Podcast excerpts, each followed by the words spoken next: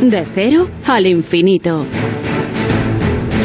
Entramos en los minutos que cada semana dedicamos a la seguridad y a las emergencias con nuestro experto David Ferrero para hablar hoy de salud mental. ¿Qué tal David? Buenas noches. ¿Qué tal Paco? Muy buenas madrugadas. Bueno, esta semana que hemos tenido muchas cosas, muchos eventos, muchas efemérides, empezando por el Día de la Fiesta Nacional con ese desfile tradicional ¿no? de, nuestros héroes sin capa, cada vez además con más presencia de, de civiles.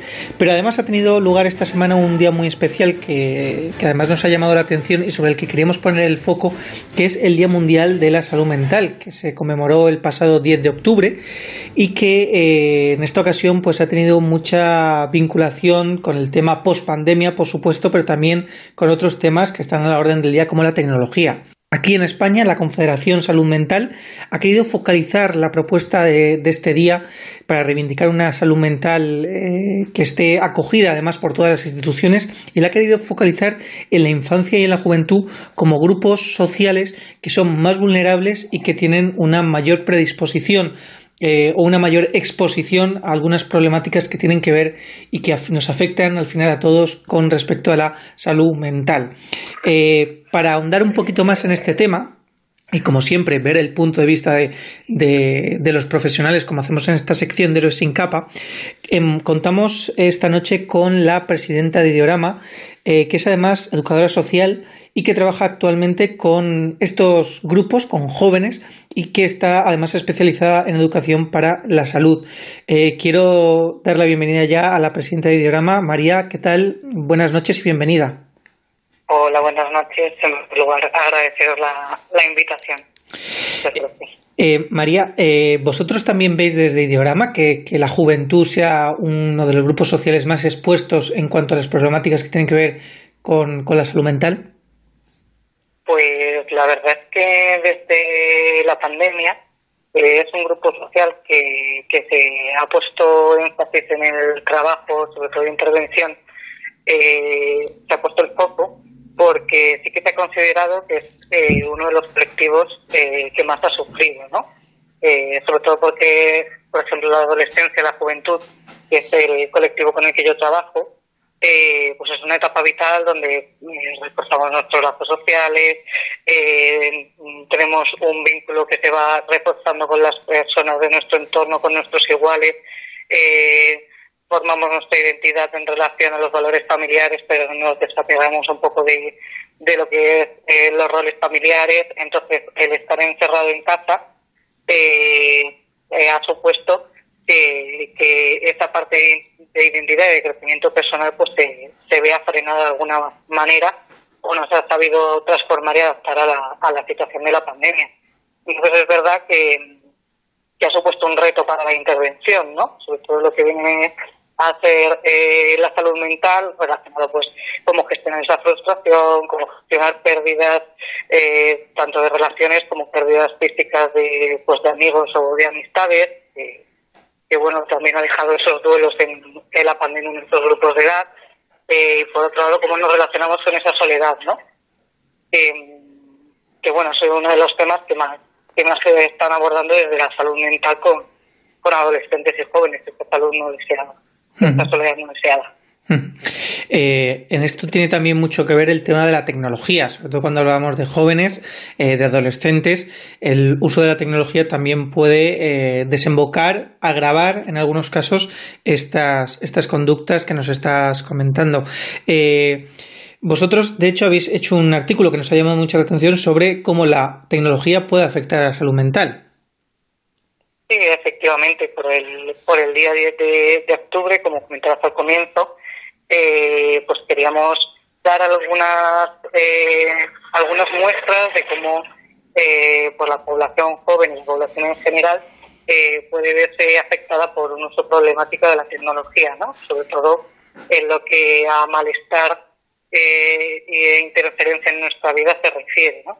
Pues mm, ese uso abusivo que nos puede generar ansiedad, eh, esas formas eh, desadaptadas de usar la tecnología que al final pues básicamente se resumen en que eh, interfieren en nuestra vida de forma negativa y, nos las actividades del día a día, pues por ejemplo el, en adolescentes y jóvenes el estar hasta altas eh, horas de la noche con un móvil o jugando a videojuegos, pues interfiere en que al día siguiente eh, pues vayan a clase eh, descansados, descansadas o se pase la primera hora, ¿no? Pues una de las señales de alarma que trabajamos también con tanto con docentes como con familias.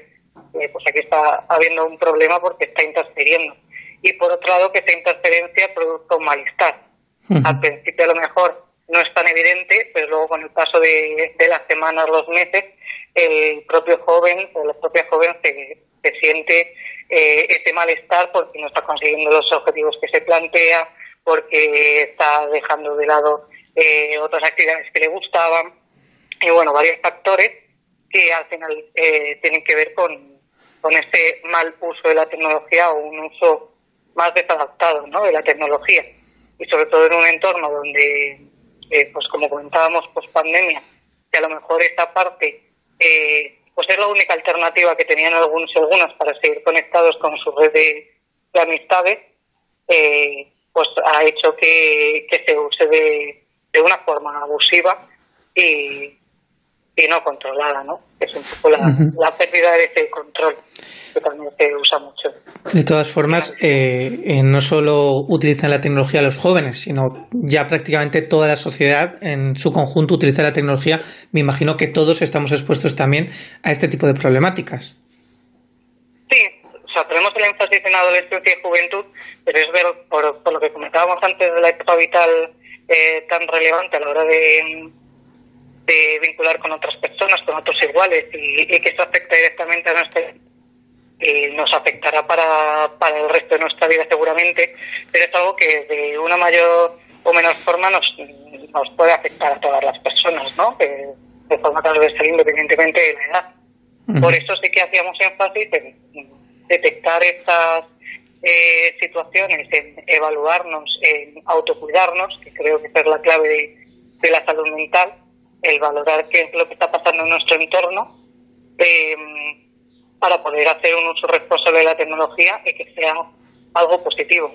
Claro, porque eh, eh, como bien comentas, eh, ese uso responsable tiene una parte buena, ¿no? Que muchas veces pensamos en la tecnología como algo negativo, pero eso está muy alejado de la realidad. Tiene como todo su parte buena y su parte menos buena, porque la tecnología también puede ser positiva para, para las personas, eso es innegable, pero también si hablamos de, salud mental.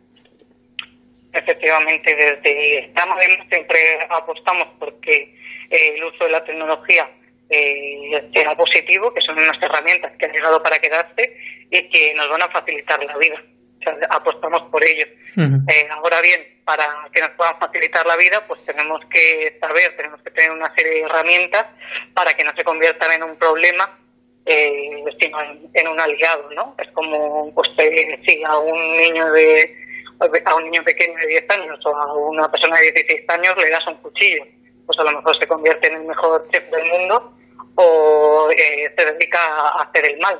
Entonces, eh, es una herramienta. Como ese cuchillo, pues tener un móvil, un dispositivo con acceso a Internet, es una herramienta que, lo que nos refiere a salud mental nos puede ayudar y de hecho cada vez eh, hay más innovación en lo que a, a mejoras de salud se refiere a través de la tecnología, pero claro, hay que tener en cuenta todos los riesgos, todas las eh, formas en las que nos puede afectar eh, de manera negativa, como decíamos antes, desde ese malestar para prevenirlo y que, realmente pues sea algo que, nos facilite la vida y que nos ayude a, estar mejor también en nuestra salud mental.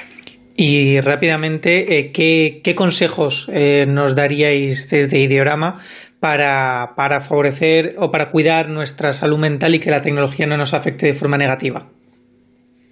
Pues hay unas eh, pautas que normalmente eh, trabajamos no solamente en el Día de la Salud Mental, sino siempre cuando hablamos de, de, uso saludable de esta tecnología, que tiene que ver, por ejemplo, con la higiene del sueño, eh, que, bueno que está directamente relacionado con ese con esta tecnología porque nos activa mucho a nivel mental. Entonces, el, el poder dejar el móvil una o dos horas antes de de acostarnos, pues eso nos va a ayudar a conciliar el sueño, por ejemplo. Ya sabemos que el, sueño está directamente relacionado con la salud mental. Luego, por otro lado, usando la propia tecnología, eh, existen diferentes herramientas, como por ejemplo en Instagram y en TikTok, que te ayudan a limitar el uso, ¿no? Entonces, el poder ser consciente del, del uso que hacemos de las redes, esto lo trabajamos, por ejemplo, con, esta población adolescente que hablábamos, eh, nos ayuda a, motivarnos a tener el propio control de, este dispositivo y con ello pues a sentir que estamos cumpliendo nuestros propios objetivos.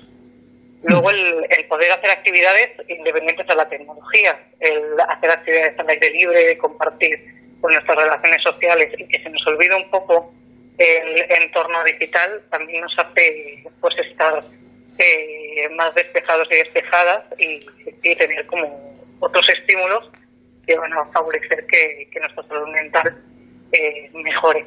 Al final la salud mental se ve afectada por, por muchas cosas de nuestro alrededor. Entonces, cuantas más alternativas tengamos, eh, pues mejor vamos a poder manejar eh, nuestra salud mental. Pues hacemos estos consejos nuestros de todos para ponerlos en práctica y como decía María, pues efectivamente cuidar nuestra salud mental que es muy importante para tener un bienestar completo, como bien nos recuerda la Organización Mundial de la Salud con motivo de este eh, Día Mundial de la Salud Mental. Eh, muchísimas gracias, presidenta de Diorama y educadora especializada en educación para la salud, María Ferrero. Un placer. Muchas gracias a vosotros. Un abrazo. Pues Paco, con estos tips para cuidarnos y para protegernos, eh, nosotros volvemos la semana que viene con una nueva sección de Sin Capa aquí en De Cero al Infinito. Hasta entonces, ya saben, protéjanse.